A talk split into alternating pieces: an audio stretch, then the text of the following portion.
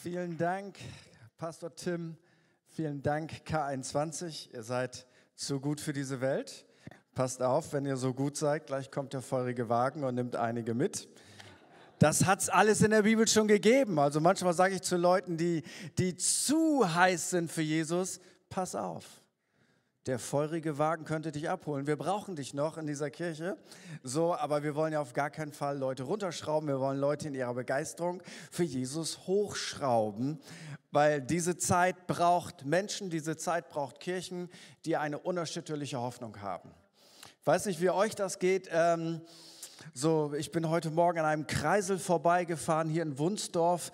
Äh, ich, ich, weiß gar nicht mehr, wie der Laden hieß. Das ist wahrscheinlich altersbedingt, dass man sich nicht mehr alles merkt. Ähm, aber ich habe da drin Menschen gesehen. Da drin und da draußen. Und die haben was gegessen. Und das war so, so wie, ja, Baby. Life is back. So, und ich freue mich so dass so viel Leben zurück ist. Ich weiß, es ist fürchterlich, an Covid-19 zu sterben, aber ich glaube, es ist noch fürchterlicher, ohne Jesus Christus zu sterben. Ich glaube, es ist fürchterlich, wenn man in Angst und Panik lebt. Was ist auch bescheuert, wenn man gar keinen Respekt hat vor irgendetwas. Ähm, aber weißt du, was das Beste ist? Das Beste ist, dass wir festgestellt haben, ja, es ist nicht einfach, durch eine Krise zu gehen. Es ist die größte Krise seit, seit dem Ende des Zweiten Weltkrieges. Und wir alle sind so Krisen gar nicht mehr gewohnt, oder? So, so, wenn ich meiner Mama zuhöre, aus Ostpreußen geflüchtet, die Rote Armee im Nacken, nichts zu essen, komplett bei Null anfangen, Haus und Hof, alles verloren. Das war eine fette Krise eine Megakrise. Da will ich einfach dankbar sein. Aber ich bin trotzdem so happy, dass das ein Stück weit vorbei ist. Und wir müssen jetzt ganz viele Scherben in unserem Volk aufsammeln. Wir wollen als Kirche nicht polarisieren. Und vor allem haben wir einen dritten Weg. Wir sind nicht für oder dagegen oder positionieren uns nicht ähm, hier oder da, obwohl wir eine eigene Meinung haben sondern wir gehen einen dritten Weg und der dritte Weg heißt, die nächste Krise kommt bestimmt und du brauchst etwas, worauf du dein Leben unerschütterlich baust und das ist das Einzige, was krisenfest ist, das ist Jesus selber und er trägt dich da durch. Er trägt dich da durch.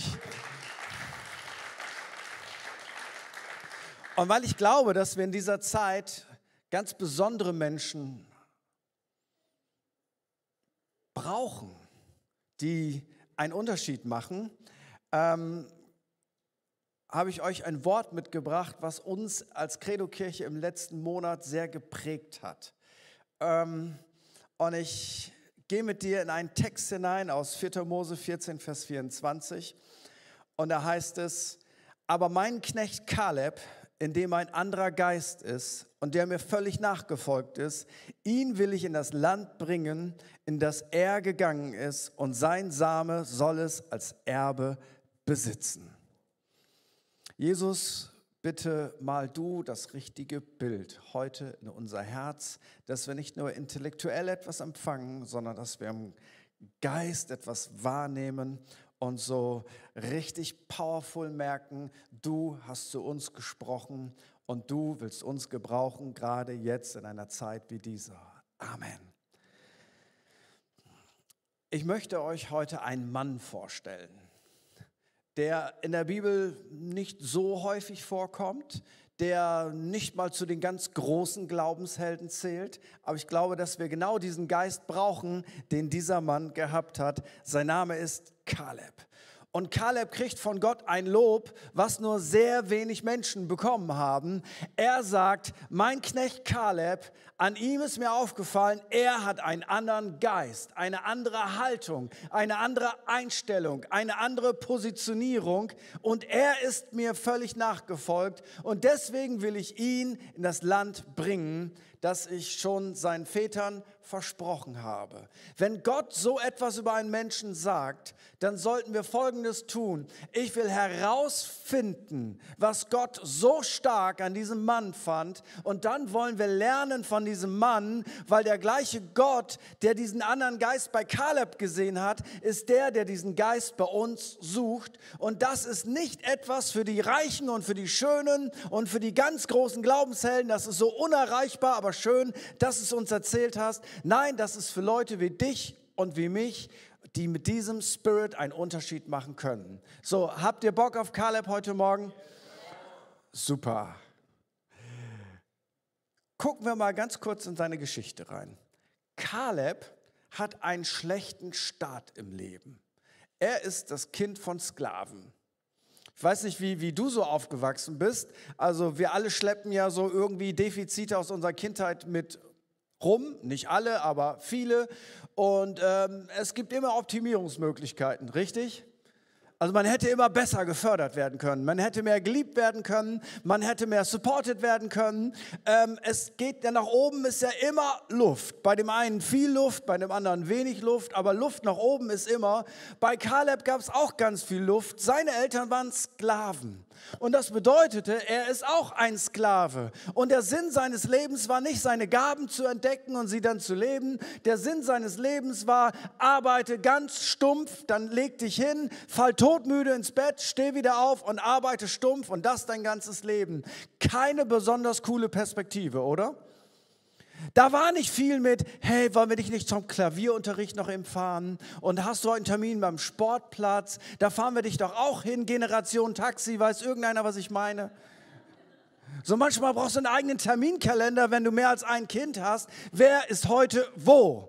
Und wer managt das? Und ein hoch ein hohes Lob auf alle Eltern, die das tun. Das war nicht Kalebs Problem. Da gab es keinen Klavierunterricht, da gab es keinen Bibelunterricht, da gab es keinen Freizeitpark, da gab es kein Schwimmen, da gab es keinen Fußball. Es gab nur Sklave sein.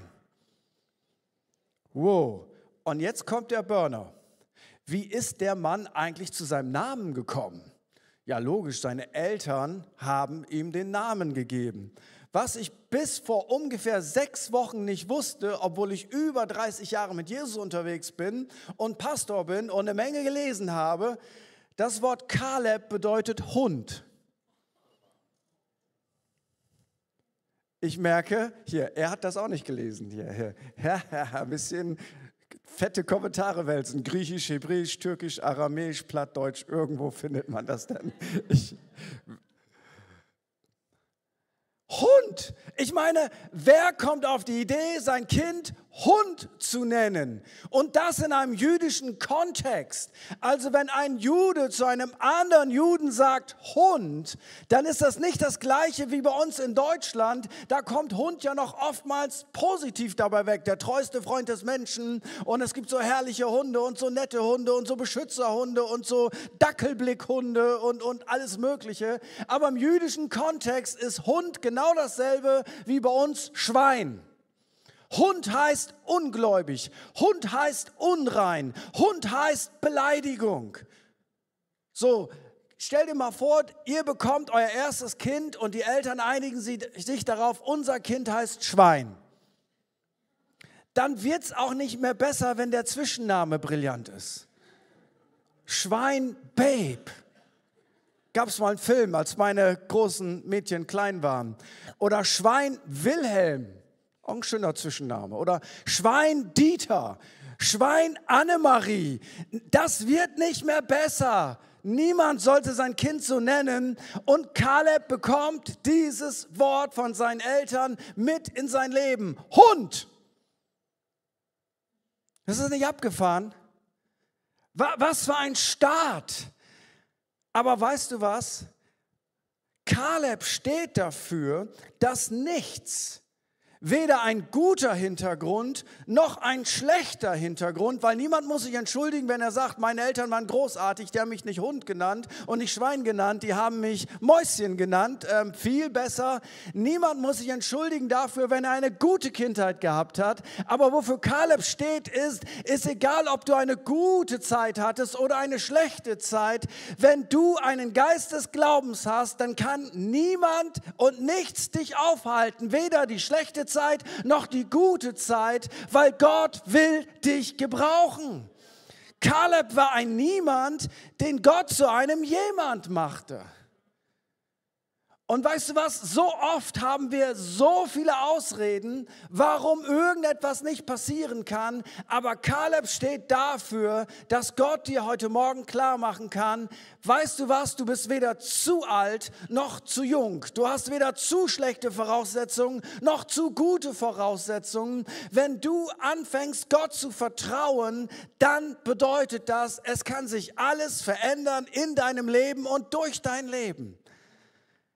Nun, Kaleb war kein Leiter im klassischen Sinne. Und du denkst, ja, Kaleb, das ist einer von diesen Leitertypen. Nee, das war kein König, das war kein Priester, das war kein Prophet. Sein bester Buddy Josua, das war der Leiter. Der hat das Volk dann ins verheißene Land geführt. Kaleb war einfach ein Mitarbeiter, jemand, der sein Ding gemacht hat. Und eines Tages, weil er einen guten Geist hatte, ist er mit elf anderen Leuten ins verheißene Land gesandt worden, weil irgendjemand dachte, Mensch, der Kaleb ist der Richtige dafür. Einmal taucht er so aus der Peripherie aus und ist irgendwie mittendrin. Und weißt du, was passiert? Er hat in dieser Zeit einfach den den richtigen Geist und er sagt, wow, ich bin im verheißenen Land, das sieht großartig aus, hier sollten wir leben, das ist das, was Gott uns versprochen hat. Und weißt du was, Kaleb ist mit dieser Meinung in der absoluten Minderheit. Zehn sagten, das Land ist nice, aber da kommen wir niemals rein. Das ist schlichtweg unmöglich. Zwei sagten, ja, das stimmt, das ist nicht einfach, das ist kompliziert, da sind Riesen, aber wisst ihr was? Der Unterschied zwischen uns und denen ist nicht, dass wir besser oder stärker sind. Der Unterschied ist, dass Gott mit uns ist. Und selbst wenn du die größte Null bist, wenn Gott sich da vorstellt, dann kannst du eine Tausend, eine Million oder was auch immer sein. Der Unterschied ist nicht, dass wir bessere Menschen sind. Der Unterschied ist nicht, dass wir eine bessere Kirche haben. Der Unterschied ist nicht, dass wir irgendetwas Besonderes sind. Der Unterschied ist, wenn du das verstanden hast, Jesus Christus ist Immanuel, Gott ist mit uns und seitdem ist alles möglich. Weil wir machen immer den gleichen Fehler wie die anderen zehn damals. Wir vergleichen uns mit den Riesen und den Herausforderungen und dann denken wir ganz menschlich, wie soll das gehen? Ich klein, die sehr groß. Aber was Kaleb verstanden hatte, war Folgendes.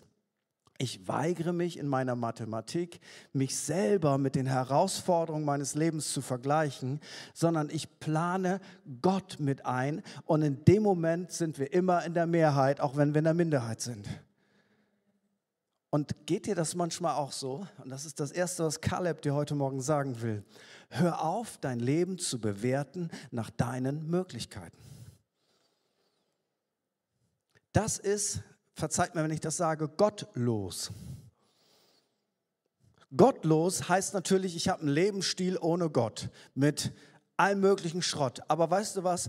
Gottlos kann man auch als Christ sein. Man denkt und plant sein Leben einfach ohne Gott. Und weißt du was? Wenn wir das tun, dann passiert Folgendes. Wir sind von unseren Möglichkeiten abhängig und in dem Moment werden wir auch kein Riesen besiegen. In dem Moment werden wir die Sünde nicht los. In dem Moment werden wir die Krankheit nicht los. In dem Moment werden wir den Konflikt nicht los. Das ist ja alles richtig. Aber das, was die Kirche ausmacht, das, was dich und mich und was Kaleb ausmacht, ist Folgendes. Wir planen Gott mit ein. Das ist der Unterschied. Und das ist das, was Kaleb uns beibringen will. Und weißt du was?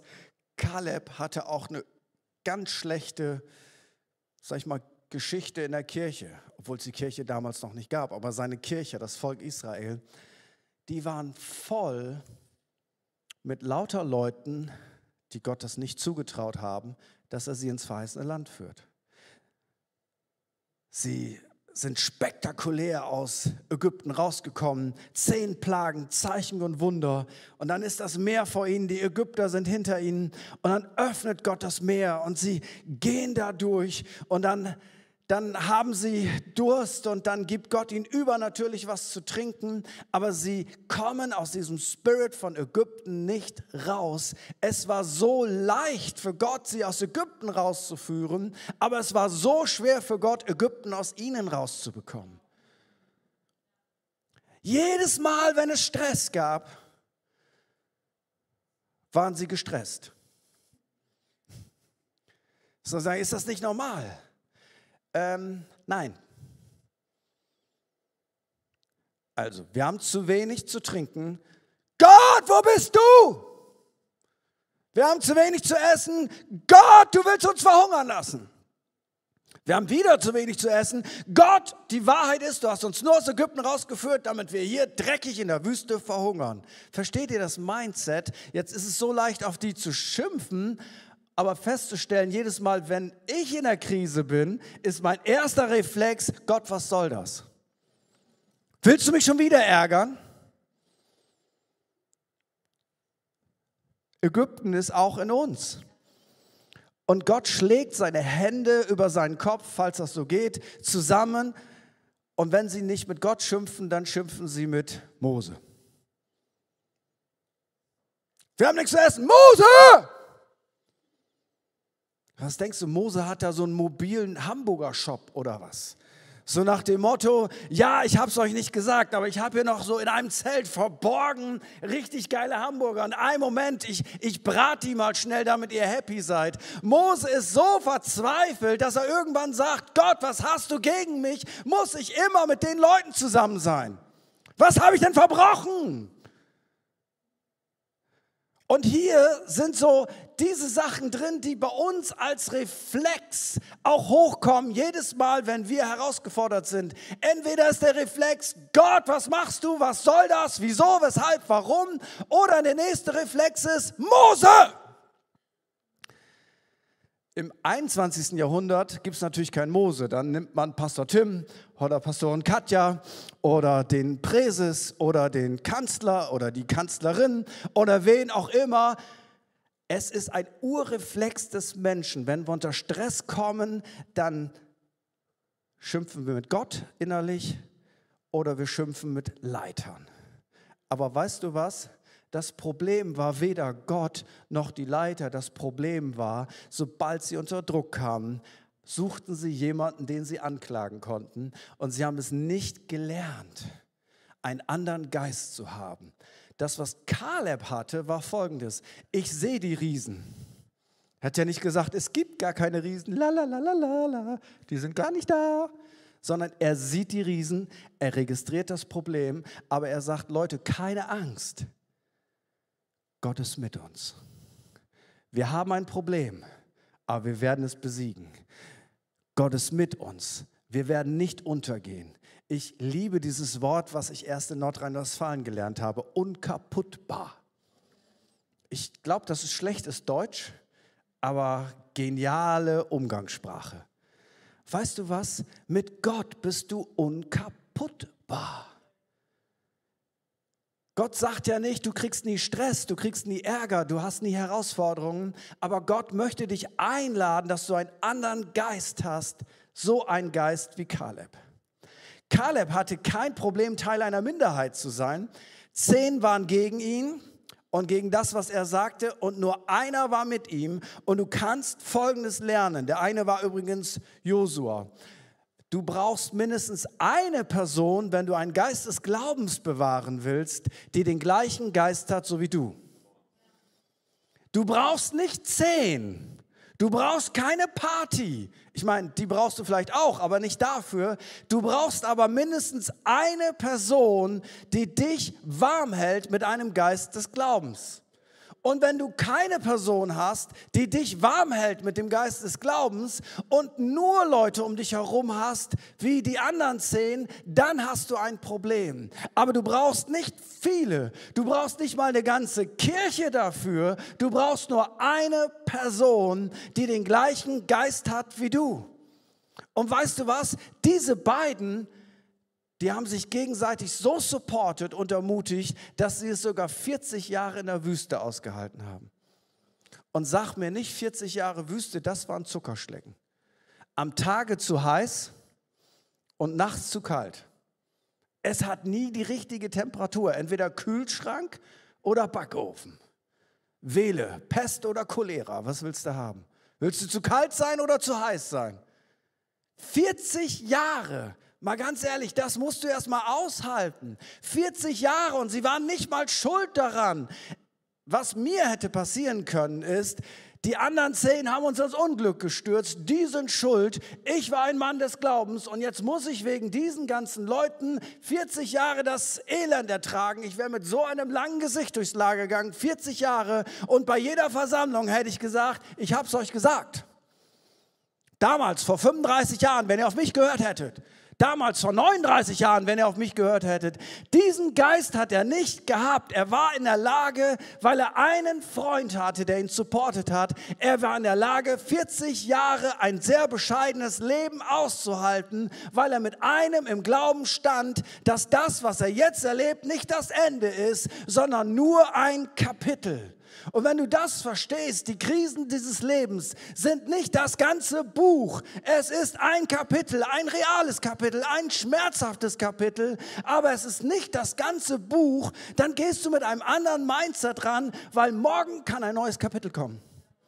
Morgen kann es neue Möglichkeiten geben. Morgen kann sich das Buch dramatisch verändern, weil ich bin nicht der Hauptdarsteller, sondern ich spiele mit in meinem eigenen Leben aber der Hauptdarsteller ist Jesus Christus. Wenn du das verstehst, dann kannst du auch durch eine schwierige Zeit gehen. Vielleicht hilft dir auch die Regel, die Dr. Daniel Amen aufgestellt hat. Das ist die 80-40-60-Regel. Kennt ihr die? Die 18-40-60-Regel, Entschuldigung. Die lautet ungefähr so. Im Alter von 18 machst du dir Sorgen darüber, was andere über dich denken. Die Meinung anderer Menschen ist dir wichtiger als alles andere. Kannst du dich noch daran erinnern, wie unsicher du warst mit 18? Einige sind erst 18, sagen, ich bin noch nicht unsicher, dann hör mal weg. Das Leben lebt sich ja dann rückwärts. Ich fand mit 18 das enorm wichtig, was andere Menschen über mich denken weil du, du wirst so Teil einer Herde, du kapselst dich ein bisschen von deinen Eltern ab und es ist so wichtig, was denken die anderen über mich? Im Alter von 40 Jahren ist es dir fast egal, was andere von dir halten. Die Meinungen der anderen Menschen spielen keine so große Rolle mehr. Und im Alter von 60 stellst du fest, du merkst, dass eigentlich gar keiner richtig an dich gedacht hat. Die meisten Menschen kümmern sich nur um sich selbst und darum, was mit ihnen los ist. Ein bisschen schwarz-weiß, aber auch ein bisschen wahr, oder? Seitdem ich das verstanden habe, kommentiere ich nicht mehr blöde Sätze auf Facebook. Weil ich denke in dem Moment, was für ein bescheuerter Satz, ich will diskutieren, ich will Recht haben. Und weißt du was, der andere hat einfach nur einen schlechten Tag gehabt, hat irgendwas Blödes reingeschrieben ich vergeude meine Zeit nicht mehr damit, dass ich Recht haben muss. Aber mit 18 hätte ich so gerne immer Recht gehabt. Ich entscheide mich, ich kämpfe nur noch die Kämpfe, die wirklich Substanz haben, die wichtig sind für mein Leben und für mein Glauben. Und den Rest, weißt du was? Ich lebe in einer freiheitlichen Gesellschaft. Ich hasse es, wenn man Menschen andere Meinungen aufdrängt. Ich hasse es, wenn mich einer zwingen will, etwas zu tun. Es ist egal, ob es die Regierung ist oder ob es irgendein anderer ist. Aber ich hasse es auch, wenn wir einfach immer dagegen sind. Und weißt du was? Und wenn jemand so denkt, wie er denkt, dann bin ich bin kein Missionar, der seine Meinung in die ganze Welt hinaus posaunen muss, weil ich habe grundsätzlich recht. Die Wahrheit ist, ich habe mich schon sehr oft getäuscht in meinem Leben. Die Wahrheit ist, ich habe schon viele Positionen zurücknehmen müssen. Kennst du das auch? Zehn Jahre später denkst du, Junge, das hättest du ein bisschen geschilter sehen können. Ja, und jetzt, und deswegen hak dich doch nicht so fest. Wisst ihr was, auch jetzt, wir müssen keinen Meinungskrieg gewinnen. Es ist nicht wichtig, dass deine Meinung durchkommt. Es ist wichtig, dass der Wille Gottes durchkommt. Deswegen lass uns nicht so sehr darauf achten, was denken denn andere über uns, sondern lass uns diese Regel verstehen, auch bevor wir 60 sind. Hey, es ist wichtig, dass du das denkst, was Gott denkt. Und weißt du was? Wir leben seit 2000 Jahren in der Endzeit. Habt ihr das gewusst? Seitdem Jesus Christus weggegangen ist, haben wir Endzeit. Und weißt du, was ich mir vorgenommen habe? Ich lasse mich nicht von jeder Endzeitpanik anstecken. Der Antichrist kommt! Uah, ist im Schrank bei mir. mit Bill Gates und der will mich nachher impfen. Und ich bin noch gar nicht geimpft.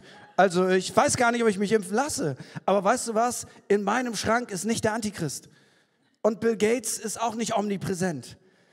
Und übermorgen, jemand schrieb mich an aus der Kirche, ist das das Kennzeichen des Teufels, wenn ich geimpft werde? Ich habe gesagt, du kannst eine Meinung haben über Impfen, so viel du willst. Aber nein, es ist kein Chip des Teufels. So viel weiß ich aus der Bibel.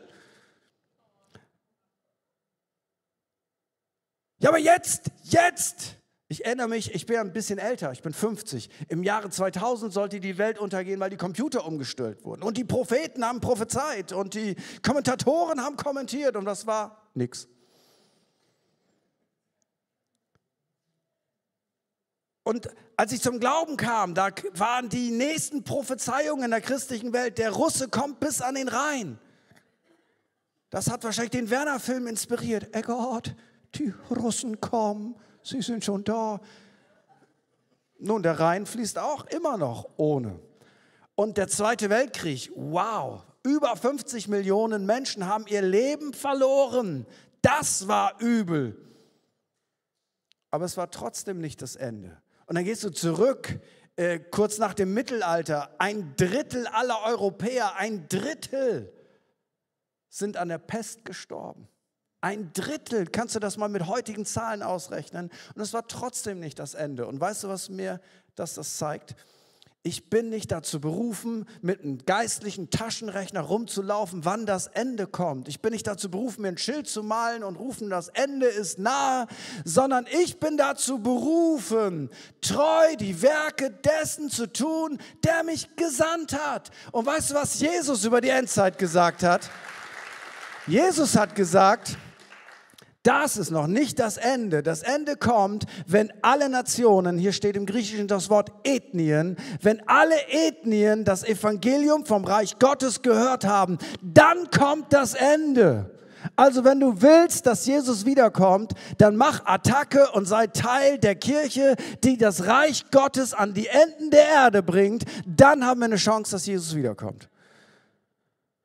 Und Jesus hat gesagt, selig ist der Knecht, der arbeitend gefunden wird. Das heißt, ich lasse die anderen ausrechnen, was passiert und ich mache das, was Gott mir gesagt hat. Und wenn Jesus dann wiederkommt und er findet mich arbeitend bei dem Talenten und Gaben, die er mir gegeben hat, bin ich sicher, er wird sich nicht ärgern.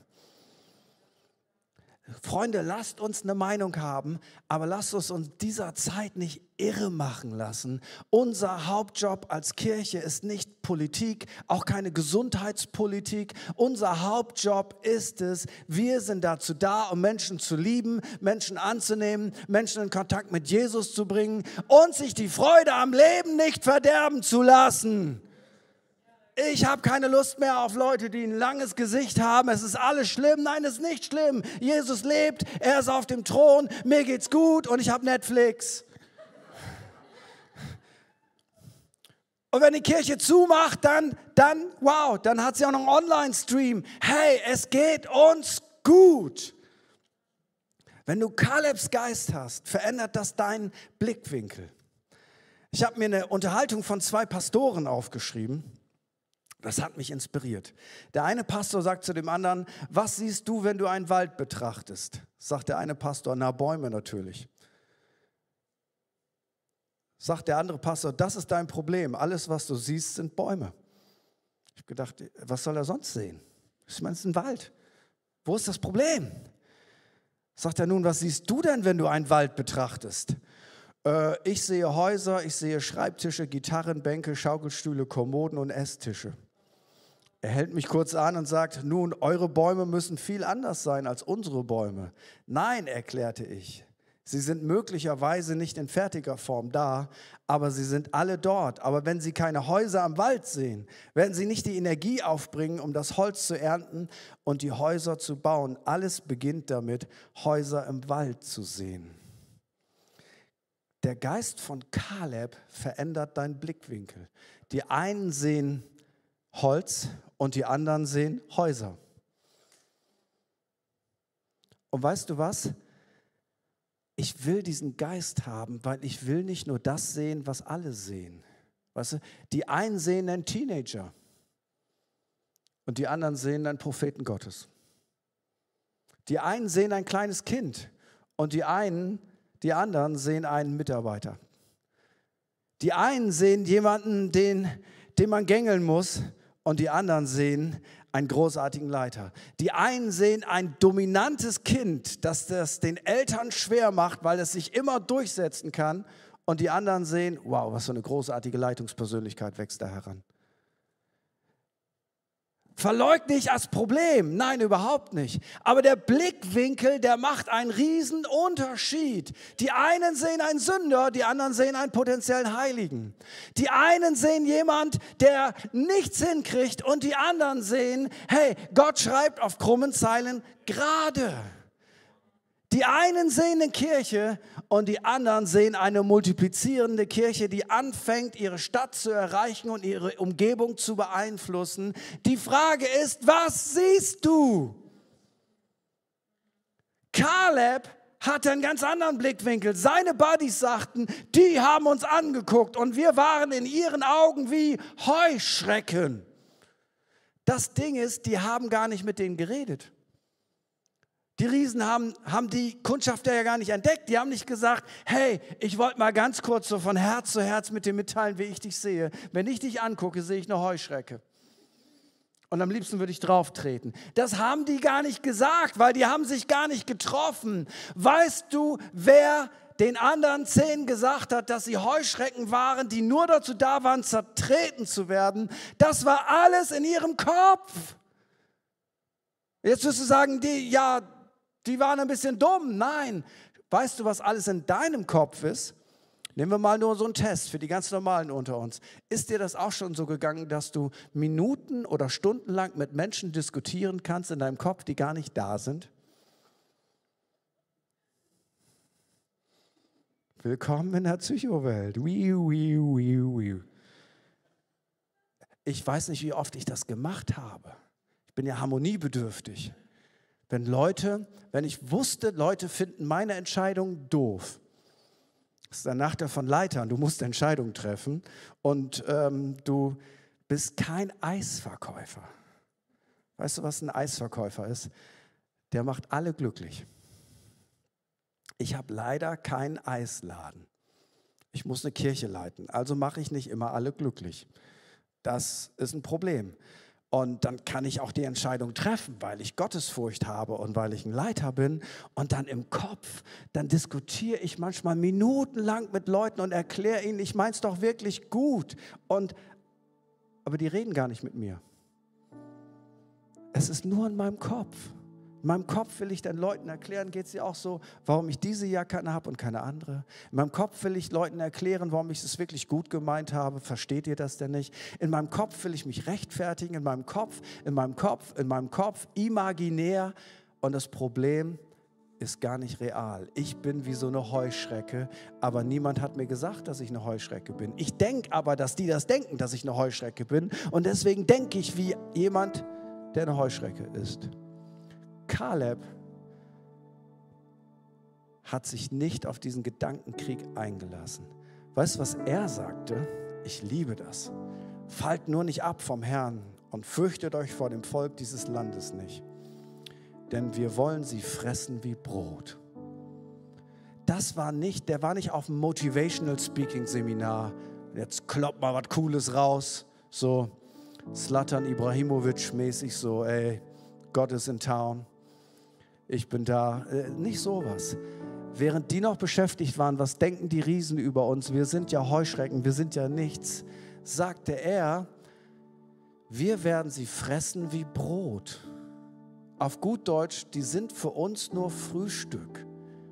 Damit meinte er nicht, ich kriege das alleine schon hin, sondern er hatte diese andere Perspektive. Die Bibel sagt im Buch des Propheten Jesaja, dass die Nationen dieser Welt wie ein Tropfen an einem Eimer sind.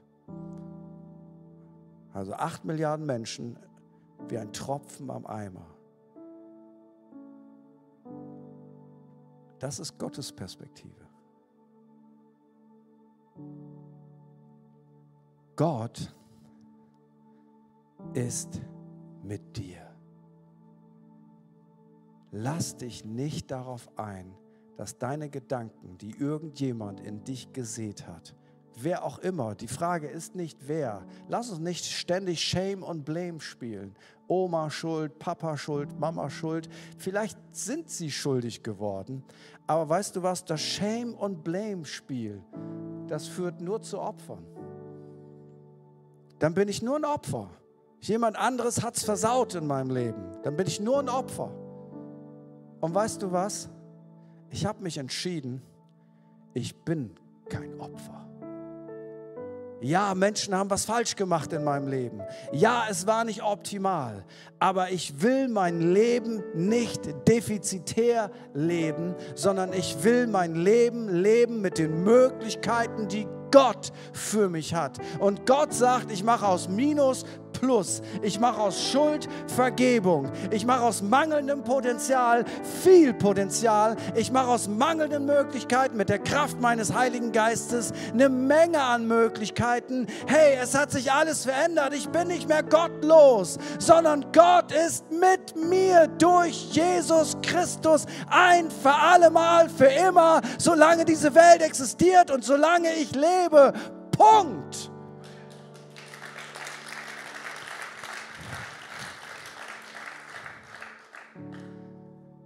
Welchen Geist möchtest du haben? Und ich schließe mit folgendem Gedanken. Das Leben geht weiter. Kaleb tritt wieder zurück ins zweite, dritte Glied. Josua ist der Man. Er ist der große Hero, der Leiter des Volkes. Und weißt du was? Kaleb kann ganz gut leben, dass er nicht der Man ist. Weil je sicherer du in Gott bist, desto weniger bist du abhängig von Position. Du hast schon Karriere gemacht. Du bist ein Kind des Allerhöchsten. Mehr geht gar nicht. Du bist schon on the top. Und dann taucht er noch einmal wieder auf, als er 85 ist. Mit 85 kommt er nochmal back in the scene. Und da gibt es folgendes Problem.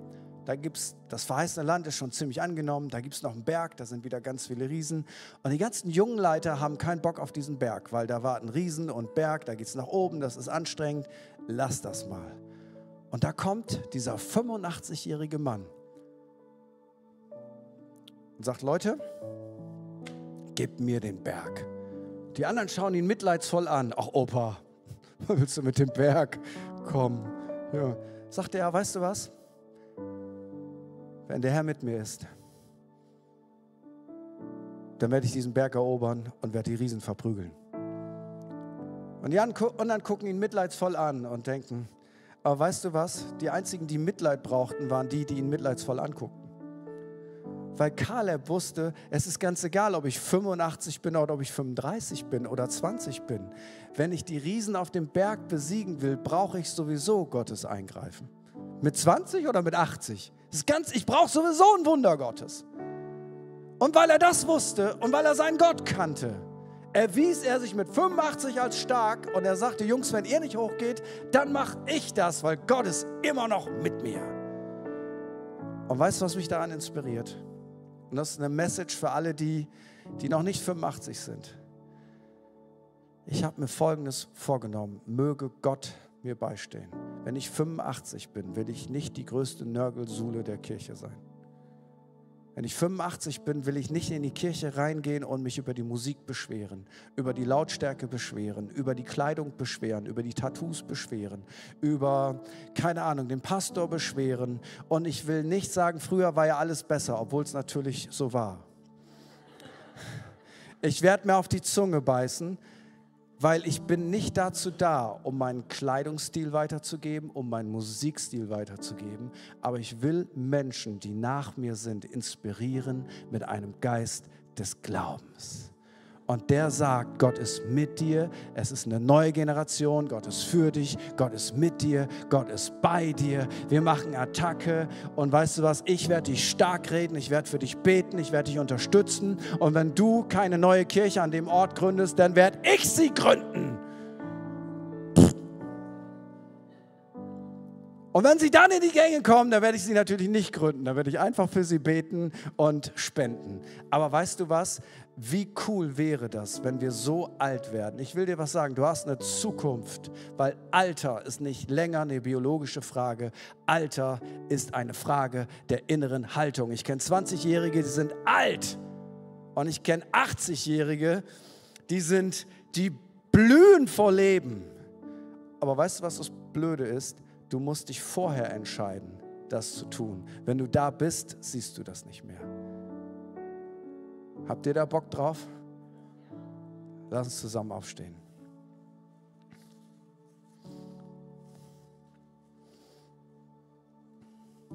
Und ich möchte einfach euch segnen. Und all diejenigen, die Christen unter uns sind, die aktiv Jesus nachfolgen, ich weiß nicht, wo du gerade stehst, aber ich weiß, jeder von uns braucht diesen Geist des Glaubens. Und wenn ich jetzt so wirke in der Predigt, ach, der hat das alles im Griff, oh, glaub mir, das sind so schmerzhafte Prozesse, um sowas leben zu können. Aber was ich jetzt habe, will ich behalten. Ich will es nicht mehr weggeben. Es war schwierig genug, einen anderen Geist zu haben.